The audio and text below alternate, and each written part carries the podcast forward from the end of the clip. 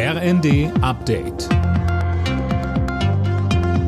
Stündlich neu. Auf den Punkt informiert. Ich bin Imme Kasten.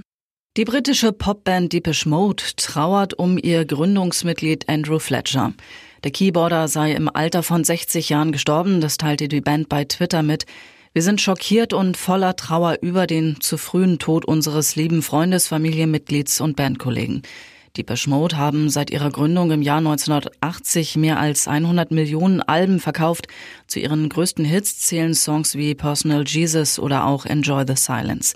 Fletcher war 2020 zusammen mit seinen Bandkollegen in die Rock'n'Roll Hall of Fame aufgenommen worden. Bundeskanzler Olaf Scholz hält Russlands Angriff auf die Ukraine für einen enormen Fehlschlag. Bei seiner Rede auf dem Weltwirtschaftsforum in Davos sagte er, Russlands Präsident Putin habe die Geschlossenheit und Stärke von NATO, EU und G7 unterschätzt, vor allem aber auch den Kampfeswillen der Ukraine. Putin darf seinen Krieg nicht gewinnen. Und ich bin überzeugt, er wird ihn nicht gewinnen. Schon jetzt hat er alle seine strategischen Ziele verfehlt. Eine Einnahme der gesamten Ukraine durch Russland scheint heute weiter entfernt als noch zu Beginn des Krieges, auch dank des beeindruckenden Abwehrkampfes der ukrainischen Armee und Bevölkerung. Nach dem Amoklauf in Texas will US-Präsident Joe Biden die Angehörigen der Opfer treffen. Das hat das Weiße Haus mitgeteilt.